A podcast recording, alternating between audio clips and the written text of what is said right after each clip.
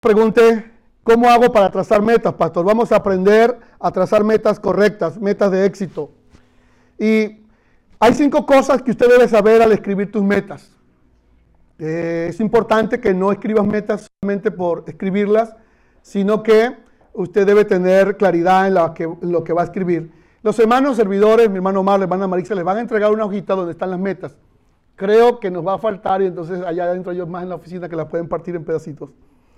Va a tomar esa hojita para que escriban, pero la van a escribir en el momento indicado. Eh, porque hay cinco cosas primero que usted debe saber. Lo primero que usted debe saber al escribir las metas, vamos a decirlo en voz alta, digan conmigo, las metas, conmigo digan todos, las metas, son disposiciones que requieren de la intervención de Dios. Eso es importante que usted lo sepa. Toda meta es una decisión personal que usted requiere de la intervención de Dios. Así sea la meta más sencilla, pero requiere de la intervención de Dios. Proverbios 16.1, vamos a trabajar Proverbios, por favor, todos, Proverbios 16.1 para ver lo que dice. Busquen todos en sus Biblias Proverbios 16.1. Y, y dice la Biblia que del hombre son las disposiciones, pero del Señor es la decisión. Del hombre son todas las disposiciones del corazón, mas de Jehová es la respuesta de la lengua. ¿Están conmigo en esto? Entonces, ustedes hagan metas, las van a escribir Recuerden que suyas son las disposiciones. Señor, mi meta este año, un ejemplo, es ganar a tres personas para Cristo. O mi meta este año es terminar la high school. Mi meta este año es aprender un 25% de inglés. Mi meta para este año es ser libre de deudas. ¿Cuántos fueron libres de deudas este año? Póngalo como una meta. Esa fue una de mis metas en diciembre del año pasado. Que el 31 de diciembre yo sea libre de una de las deudas que tengo. Pagar el carro, y alabo al Señor solo por su gracia y su misericordia que el día 31 de diciembre yo estaba haciendo el último pago del carro. Amén. El 31, aunque fuese la última hora de la tarde, ese día hice la última cuota del carro. Tenía que pagarlo en un año más, pero al trazarme la meta, trabajé un poco más, el Señor me bendijo más y lo pude liberar un año antes. Amén. Entonces, las metas son disposiciones que usted hace, pero que requiere qué? La intervención de Dios. Por acá hacen más, falta, faltan más. en la oficina hay una, las pueden cortar, por favor. Las últimas que quedaron son versión pequeña. no importa, ustedes la escriben allí, ya le van a llegar. Eh, número dos, las metas deben tener el espíritu correcto. Gracias, hermana Marixa. Digámoslo juntos, las metas deben tener el espíritu correcto. ¿Por qué? Vea lo que dice Proverbios 16, 2. Todos los caminos del hombre son limpios, ¿cómo? En su propia opinión. Pero el Señor es el que pesa los espíritus. Es decir, uno puede decir, em, oh, esta es la meta mía de este año. Ah, que yo lo voy a lograr.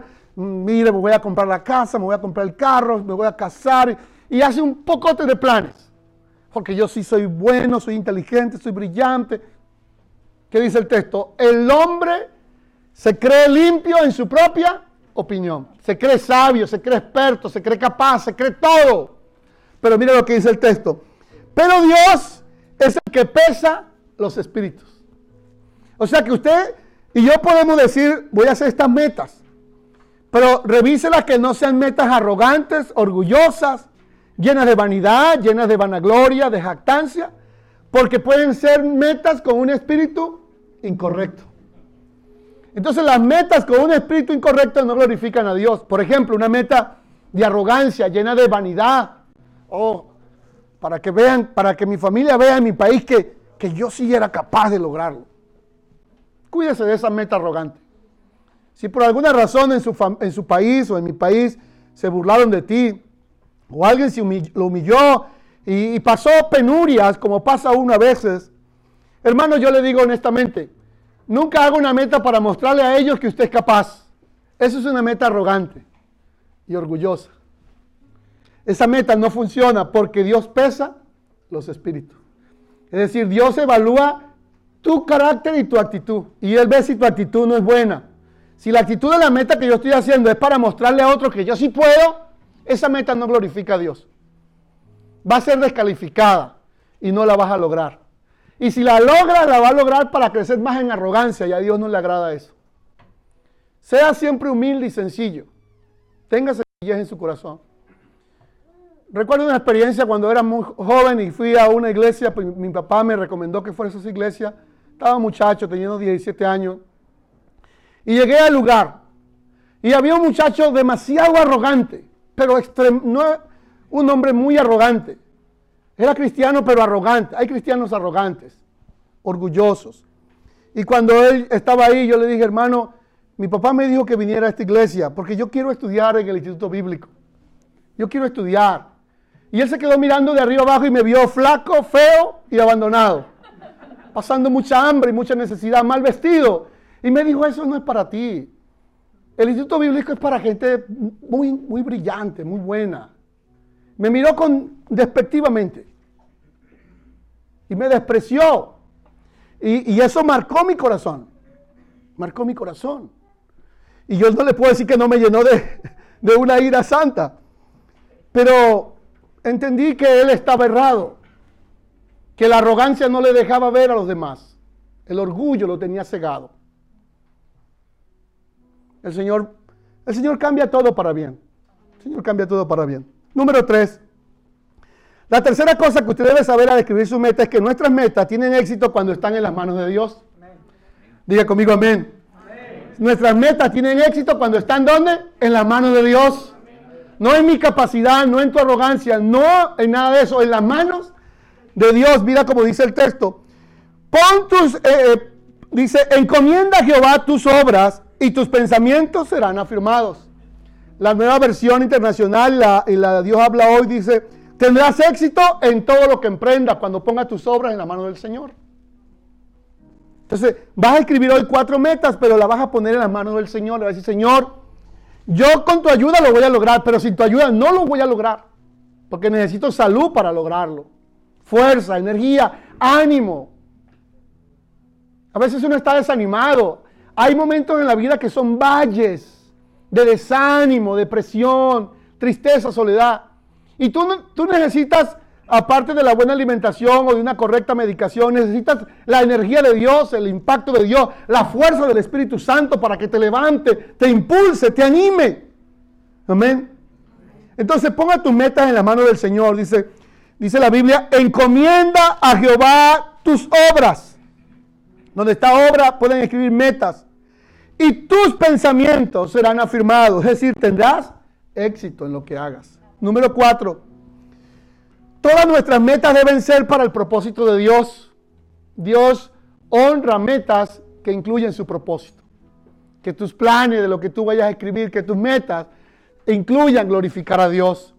Yo creo que Dios se alegra cuando una de tus metas tiene que ver con ayudar a las personas, con guiar a otra persona para Cristo, con disipular a otro, con ganar a otra persona para Cristo, con ayudar al necesitado. Pero algo que quiero hablarles a los líderes hoy una de las cosas que Dios bendice de nuestras metas, y quiero pedir por favor a, un voluntario que venga, voy a pedir a, una chica, voy a pedir a Nayeli que venga acá. Venga por favor a Nayeli.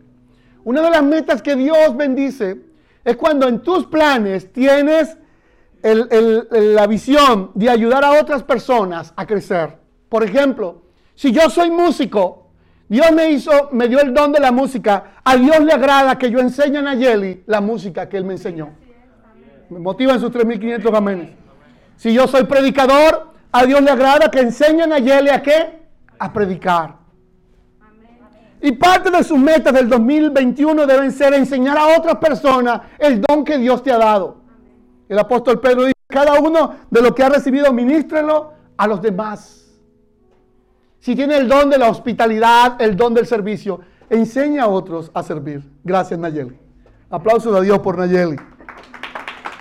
Seis, cinco. Las metas son declaraciones de fe. No deje que el diablo te cegue la mente o te distraiga o te desanime y diga, no logré las metas del año pasado, ¿para qué las voy a escribir? No, las metas son declaraciones de fe. Puede decirlo conmigo, las metas son declaraciones de fe, donde yo me pongo de acuerdo con el Espíritu Santo para creer que Dios tiene planes buenos para ti, Dios tiene planes maravillosos para ti. Alguien grita conmigo, amén. Quiero que hoy graben y abran su mente. La Biblia dice en Juan 10:10 10 que Satanás viene a qué? A matar, hurtar y destruir. Cuando usted se sienta desanimado, se siente amargado, se sienta triste, decaído, deprimido, aburrido de la vida, triste, solo, recuerda que detrás de todos esos sentimientos, pensamientos y emociones está Satanás. Porque él quiere verte como destruido, arruinado, acabado, aislado, separado, eh, olvidado. Pero dice el mismo texto, mas yo he venido para que tengan vida y la tengan en abundancia. Grite a todo pulmón, la vida de Dios es para mí.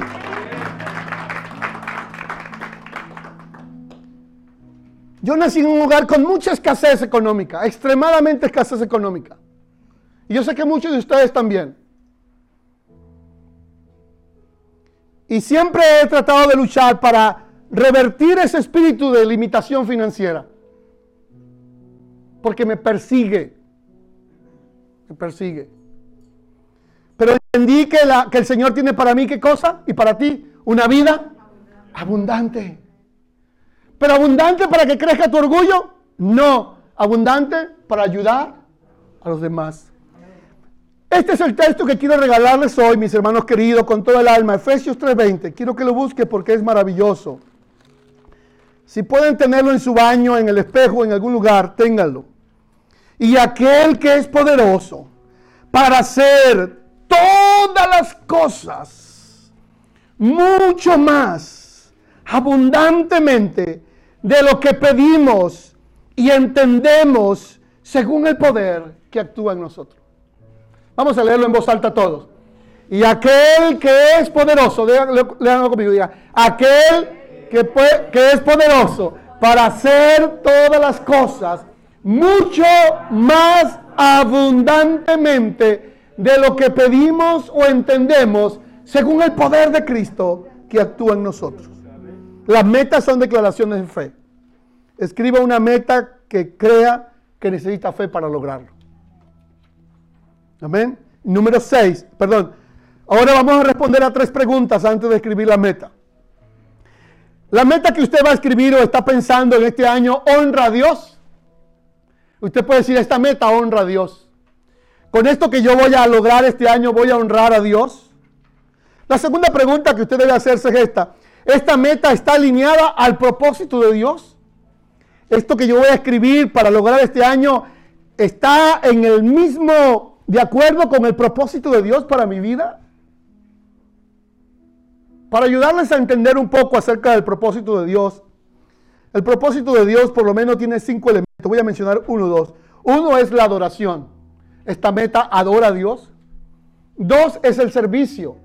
El propósito de Dios también es que nosotros sirvamos a los demás. Tres es la administración, que ayudemos a los demás a liberar sus cargas.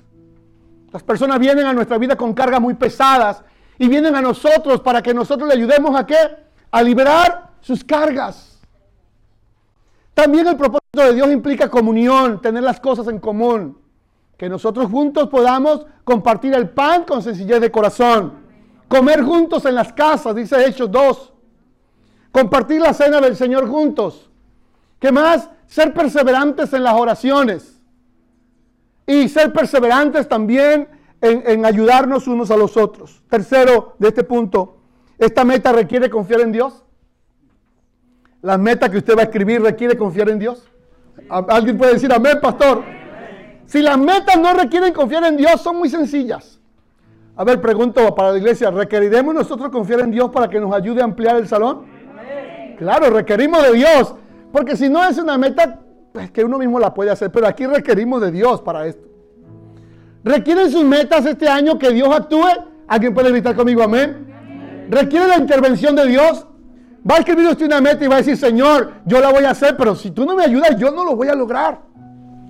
Te necesito a ti en eso, necesito tu mano, tu poder, tu gracia, tus milagros, Señor, que algo sobrenatural ocurra, que podamos ver la mano de Dios, porque ¿saben qué, hermanos? Hay algo que Dios no comparte con nadie y es su gloria. Él dice, para que al final pueda dar gloria a Dios. Y usted puede decir, fue por la mano del Señor que yo logré esto.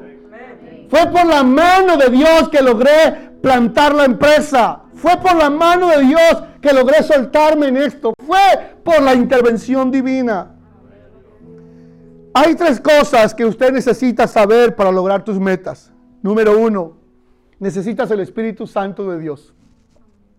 ¿Por qué? Dice la Biblia porque no es con fuerza. No es con fuerza, es con el poder del Espíritu Santo. Pero aparte de eso, Romanos dice que el Espíritu Santo nos ayuda en nuestras debilidades, porque nosotros no sabemos pedir como conviene. Vea lo que dice Romanos 8, 26. Y de igual manera el Espíritu nos ayuda en nuestra debilidad. ¿Quién de nosotros no se ha sentido débil? ¿Quién de ustedes no se ha sentido a punto de claudicar en algún momento de la vida, de abandonar todo, de dejar todo a un lado? Pues tranquilo, hermanos, todos pasamos por ahí. Pero vea lo que dice la Biblia, el Espíritu nos ayuda en nuestra debilidad. Pues ¿qué hemos de pedir como conviene? No lo sabemos. Pero digamos juntos, pero el Espíritu mismo intercede por nosotros con gemido indecible. Mas el que escudriña el corazón sabe cuál es la intención del Espíritu, porque conforme a la voluntad de Dios intercede por sus santos. Usted también necesita la palabra de Dios para que te guíe en este año. ¿Usted la necesita o no? 2.500 la necesitan, 1.000 no la necesitan. Usted necesita la palabra de Dios que te guíe este año. Dígalo conmigo en voz alta. Lámpara es a mis pies y lumbrera mis caminos. Usted necesita este libro para que te guíe en el año. Esta palabra que te alimente, que te fortalezca. Cuando estés en tiempo de tempestad, usted puede recurrir al ancla firme que es la palabra de Dios. Porque la palabra de Dios es espada de dos filos penetra hasta el alma, hasta los huesos, hasta los huesos y penetra profundamente y también discierne los pensamientos y la intención en el corazón. Josué 1.8 dice, nunca se apartará de tus labios esta palabra, sino que de día y noche meditarás en ella, para que te guarde en todo tu camino y todo te saldrá. Tercero, usted necesita al pueblo de Dios, la iglesia, para apoyarte. Usted necesita al pueblo de Dios para apoyarte. Quiero decirte, hermano querido, cuídate del síndrome del aislamiento. Siempre recuerdo una ilustración con unos animalitos que se llaman, creo que son ñu, aquí en más en estos países del norte. Viajan en manada y en, otros países, por ejemplo, para atravesar uno de los ríos con mayor cantidad de cocodrilos, como es el Nilo. Los ñu para atravesarlo, la única manera que ellos hacen para atravesar el río y que los cocodrilos no los devoren es pasar en manadas. Normalmente cuando los, cuando los ñu van a atravesar el río, ellos se preparan antes de cruzarlo y se ponen en manada, en grupo. Y cuando van a cruzar el río que está minado de cocodrilo, el impacto de la manada, el impacto del grupo hace enloquecer a los cocodrilos. El ruido de los ñu corriendo, el tropel corriendo y comenzando a cruzar el río vuelve loco a los cocodrilos y no saben para dónde morder. Pero normalmente uno de los ñu se queda solo, se queda rezagado, por cualquier razón que sea. Y cuando se queda rezagado, le toca cruzar el río solo. Ahora no es la manada la que lo acompaña, sino es la manada de cocodrilo que lo está esperando para devorarlo cuando comienza a pisar las aguas. Y furiosamente lo devoran. Eclesiastés 4:12 dice que cuando hay un cordón de tres dobleces, no se va a romper fácil. Usted me necesita a mí y yo lo necesito a usted para que caminemos este año juntos. Usted me necesita a mí como pastor, pero yo lo necesito a usted para que también caminemos juntos este año. Solo no vas a poder y yo solo no voy a poder. No voy a poder solo. Me gustó mucho y quiero terminar con esto. Una hermana recientemente nos visitó del Ecuador. Y ella, muy, muy animada esta mujer. Y una mujer de gran fe. Tanto, me ministró tanto que ella dijo, tengo mis hijos aquí en Estados Unidos. Y cuando yo voy a visitar a mis hijos, le digo a ellos, hijo, por favor cómprenme el pasaje. Pero asegúrense que cuando me compren el pasaje, junto con el pasaje donde yo voy a ir, haya una iglesia cerca para yo ir el domingo al servicio. Y cuando nos visitó, me dijo, pastor, mi hijo me dijo, mamá, ya le compré su pasaje. Mamá, ¿y qué? Y le conseguí una iglesia cerquita de donde va a llegar. Por eso la hermana estaba aquí el domingo temprano en la mañana. Estuvo como un mes aquí en Indiana. Y antes de irse, todos los domingos, vino a su servicio al Señor. Ella sabía que si se quedaba por fuera, los cocodrilos se la podían devorar. Yo le recomiendo que ustedes hagan sus metas, ahora sí con el papel en mano, y piensen en cuatro cosas. Primero, piensa en una meta espiritual. Pregúntese, ¿cómo puedo yo o qué meta me puedo trazar para crecer en lo espiritual? Quizás tendrá que ponerte una meta que implique leer la Biblia, leer algún libro de la Biblia. Ponte una meta que, que fortalezca tu espíritu, una meta alcanzable. Tenemos lapiceros para que puedan escribir. Una meta que puedas alcanzar. Puede ser, voy a orar por lo menos una vez por semana, una vez al día. Trabaje primero tu área espiritual. Ponte una meta en lo espiritual. Me voy a congregar con frecuencia. Voy a servir en la iglesia este año. Me voy a comprometer con el Señor a, dedicar tiempo al servicio. Voy a ayudar en el ministerio de matrimonio. Voy a ayudar en el ministerio infantil. Voy a ayudar en las danzas. Voy a ayudar en el buen samaritano. Voy a ayudar en el proyecto de construcción. Es importante que tú puedas trabajar lo espiritual, tu relación con Dios. Congregarte. Pero aparte de congregarte, tienes que ponerte una meta que tú crezcas en tu casa.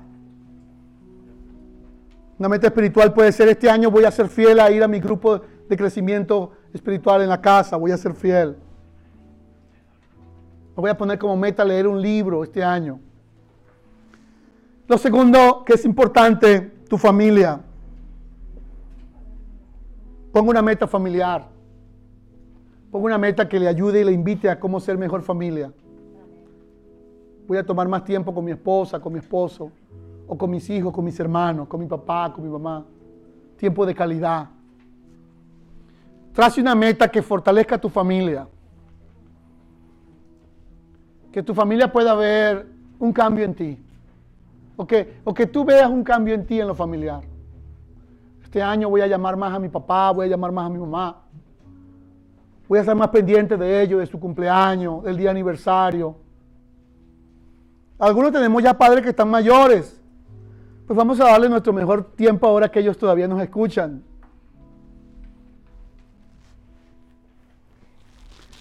La tercera tiene que ver con tu ministerio. También puedes colocar aquí tu trabajo en tu ministerio, defina en qué puedes servir en este año.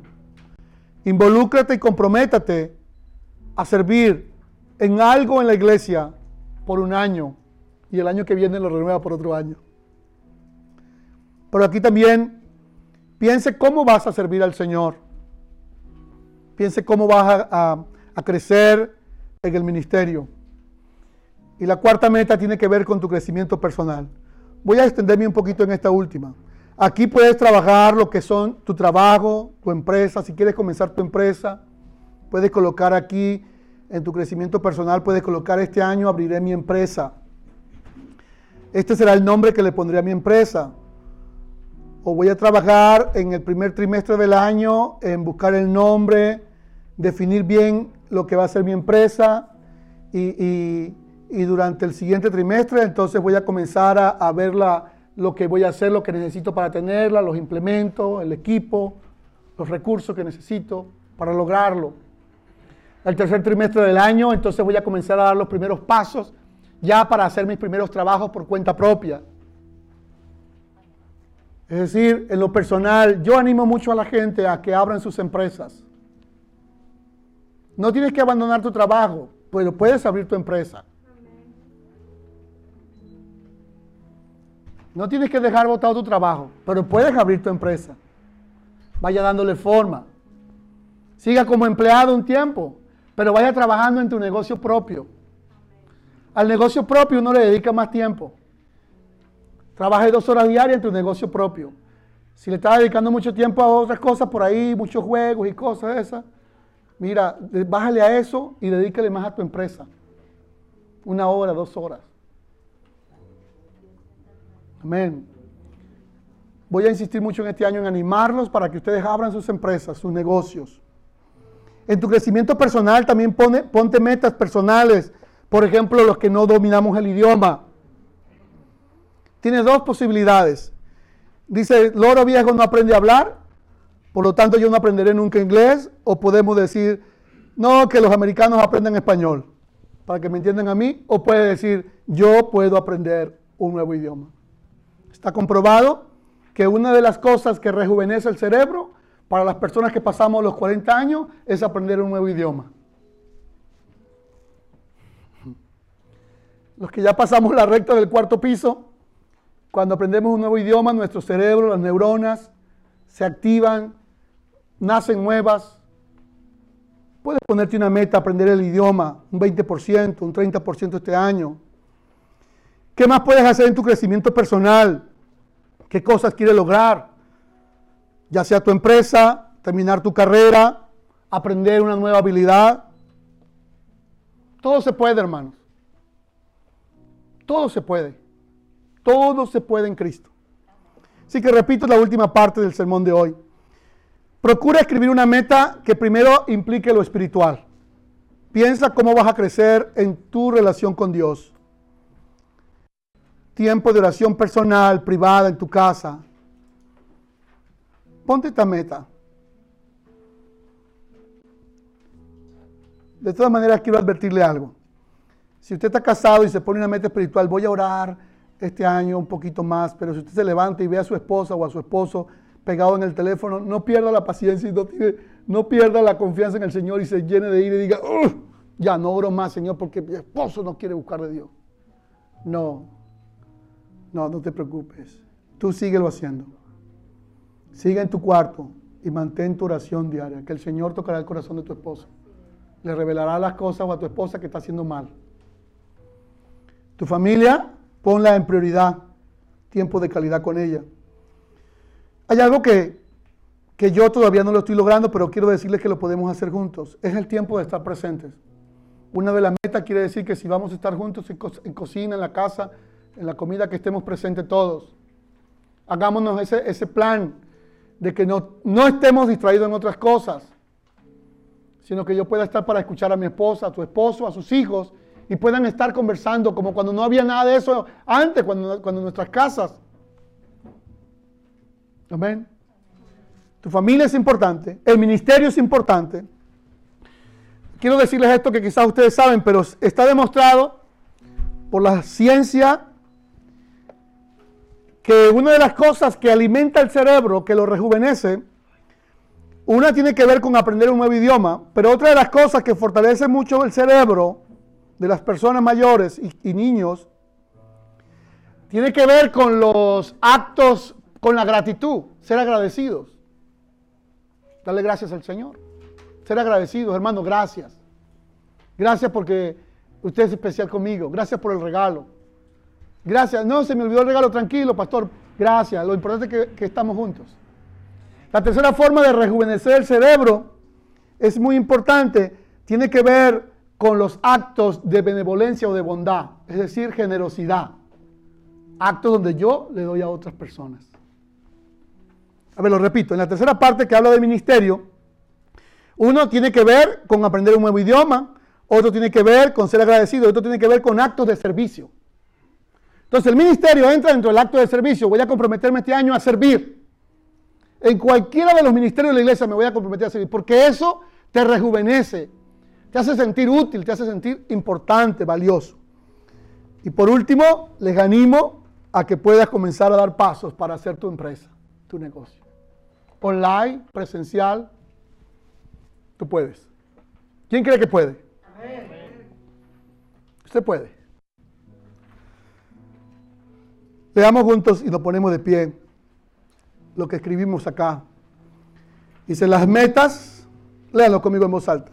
Las metas son declaraciones de fe que escribimos y trabajamos arduamente hasta lograrlo, con la convicción de que esas metas glorifican a Dios y cumplen su propósito. Otra vez, las metas son declaraciones de fe que escribimos y trabajamos arduamente hasta lograrlo, con la convicción de que esas metas glorifican a Dios y cumplen su propósito.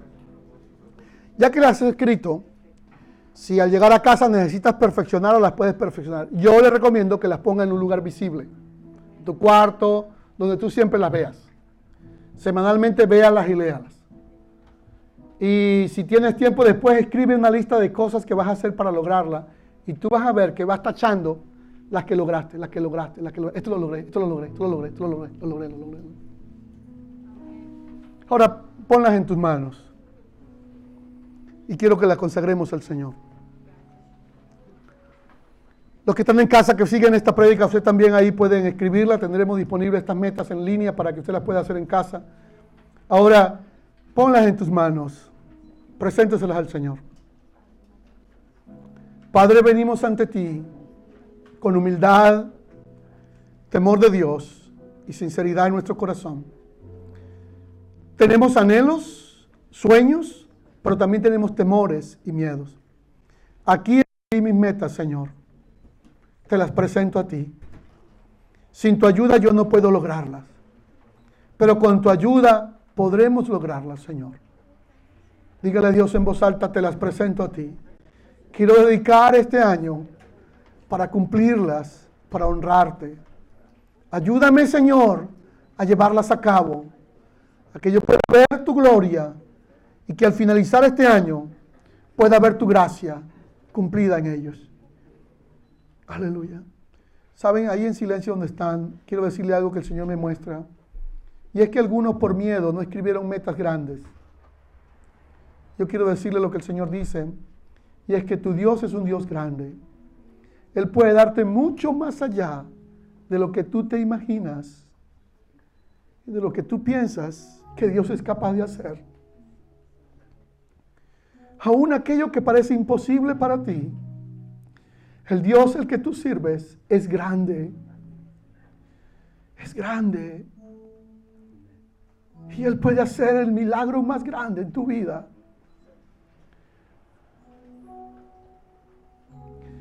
Aún un milagro de sanidad en la vida de tu hijo, de tu hija. Un milagro en el asilo, en los procedimientos migratorios en la transformación de su hogar. Él lo puede hacer. Él puede cambiar eso. Gracias, Señor. Levántela conmigo al cielo y diga gracias, Señor. Con tu ayuda lo lograré. Sin tu ayuda no podré hacerlo. No podré lograrlo, Señor. Pero contigo lo podré hacer. Alaben al Señor, denle alabanzas al Señor. Denle alabanzas al Señor. Adoren al Señor. Amén. Vamos a, tomar la cena. Pueden correrlo un poquito. Este es un acto muy importante, hermanos. Algunos de los hermanos colocan sus metas en la nevera o en algún lugar donde las puedan ver y leer. Hoy vamos a tomar la cena del Señor. Los que están en casa también pueden participar. Pueden buscar vino, tener algún pan, alguna galleta. Una de las cosas más importantes al tomar la cena del Señor es examinarnos. Amén.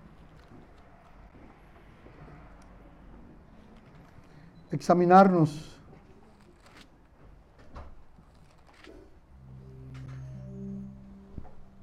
Gloria a Dios. ¿Estamos todos listos? Dice el apóstol Pablo en Primera de Corintios, capítulo 11. Porque yo recibí del Señor lo que también les he enseñado. Que el Señor Jesús, la noche que fue entregado, tomó pan. Y habiendo dado gracias, lo partió y dijo, tomad, comed, esto es mi cuerpo que por vosotros es partido, háganlo en memoria del Señor. Asimismo, tomó también la copa después de haber cenado diciendo, esta copa es el nuevo pacto en mi sangre. Haced esto todas las veces que la bebieres en memoria de mí. Así pues, todas las veces que comieres este pan y bebieres esta copa, la muerte del Señor Jesús anunciáis hasta que Él venga. Ahora viene una parte muy importante. De manera que, así que, así pues, todas las veces que coman este pan y beban esta copa, la muerte del Señor Jesús anunciáis. De manera que cualquiera que coma de este pan y la bebe de esta copa, indignamente, será culpado del cuerpo y de la sangre del Señor. Por lo tanto, pruébese cada uno a sí mismo y coma así del pan y beba de la copa. Porque el que come y bebe indignamente, sin discernir el cuerpo del Señor, juicio come y bebe para sí. Por lo cual hay muchos enfermos y debilitados entre vosotros y, y muchos ya duermen.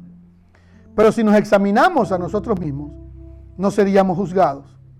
Mas siendo juzgados, somos castigados por el Señor para que no seamos condenados con el mundo. Así que hermanos míos, cuando se reúnan a comer, espérense unos a otros. Si alguno tuviera hambre, coma en su casa, para que no os reunáis para juicio. Las demás cosas las pondré en orden cuando yo fuese. La palabra clave de hoy es examínese usted. Yo no puedo decirle cómo está su vida, ni usted puede decirme cómo está la mía, pero usted sí puede revisar su vida y decirle, Señor, y quiero que mantenga tus ojos cerrados, dígale, Señor, revisa mi corazón, examina mis pensamientos. Si yo he albergado en mi corazón, o usted ha albergado algún sentimiento de ira, amargura, enojo, celo, envidia,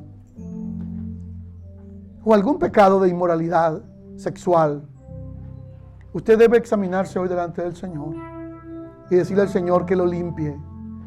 Dile al Señor, perdóname. Perdóname porque me he apartado de ti, Señor. Perdóname, oh Dios. Perdóname, Señor.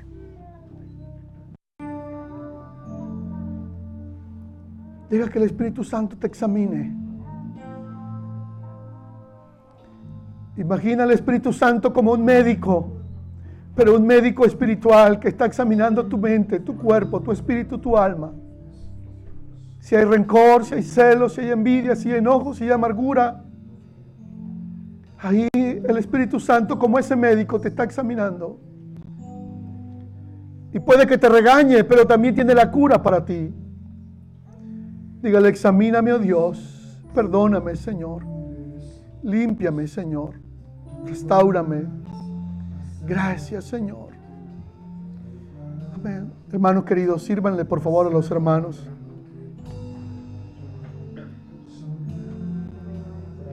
Sírvale a cada hermano, por favor.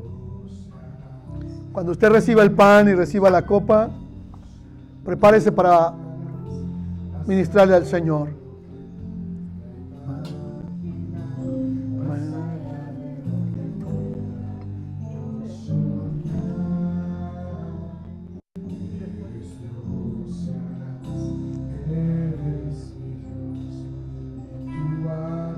Gracias Señor por tu presencia.